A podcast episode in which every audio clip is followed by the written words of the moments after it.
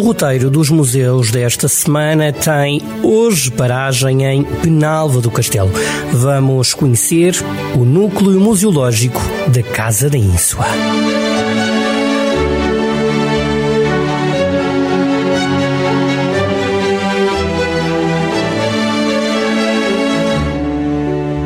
Museu inserido no antigo solar dos Albuquerques, um edifício barroco, está integrado no projeto de recuperação e requalificação do imóvel, que resultou de uma colaboração entre a Visabeira Turismo e o Museu Nacional de Arte Antiga, como explica Susana Cardoso, responsável pelo espaço museológico. Núcleo Museológico da Casa da Inso, um projeto integrado juntamente com o grupo Visabeira Turismo e o Museu Nacional de Arte Antiga. Resumidamente, este espaço uh, acaba por ser feita uma recuperação e reclassificação de um acervo importantíssimo uh, histórico,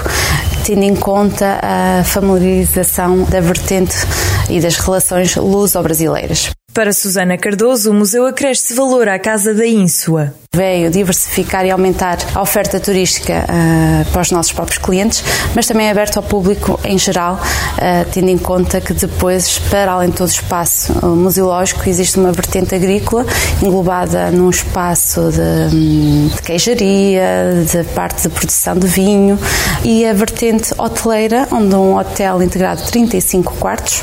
e onde se dispõe dos vários espaços também históricos e onde apresentam os vários artigos relativos à história da, da família de Albuquerque. A visita ao museu começa no antigo lagar da casa. Lá conta-se a história dos fundadores do espaço, com foco para Luís de Albuquerque, numa viagem até ao século XVIII. Luís de Albuquerque, eh, mais tarde, no século XVIII, foi convidado por Marquês de Pombal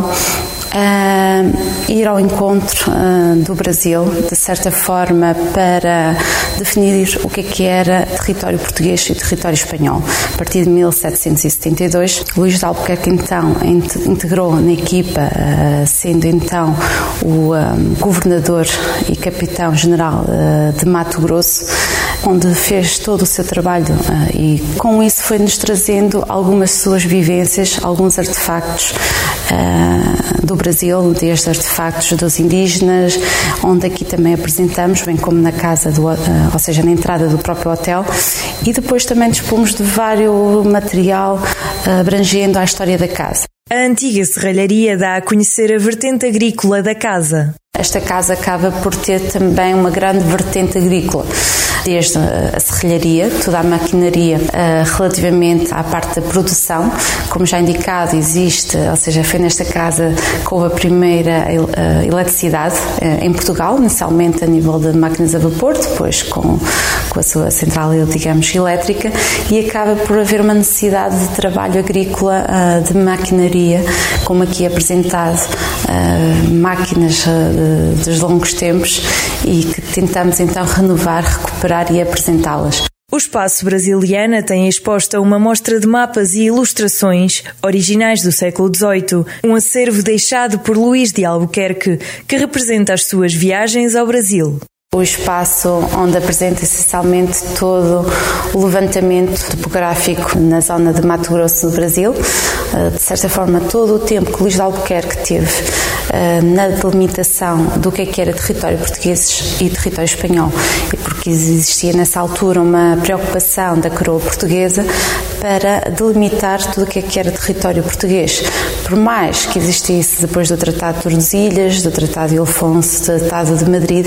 acaba por ser haver uma necessidade uh, e uma preocupação de estabelecer os territórios portugueses. Luís de Albuquerque, durante o, todo o seu período, acabou por nos trazer mapas dessa altura, desde 1772, onde identifica uh, os vários rios, as várias, não só na vertente fauna e flora, mas inicialmente especialmente na vertente, na vertente território. Para, de certa forma, combater o avanço espanhol, que havia muito interesse também nesses espaços, Luís de Albuquerque conseguiu fortificar alguns espaços na construção de alguns fortes, onde apresentou inclusive fortes com os nomes de algumas cidades portuguesas, como o Forte Viseu, o Forte Coimbra, e onde foi feito depois o forte de maior relevo, o Forte Príncipe da Beira. Para terminar a viagem, deve aproveitar para visitar a Casa da Ínsua, um hotel de charme que também dá a conhecer parte da história da família Albuquerque.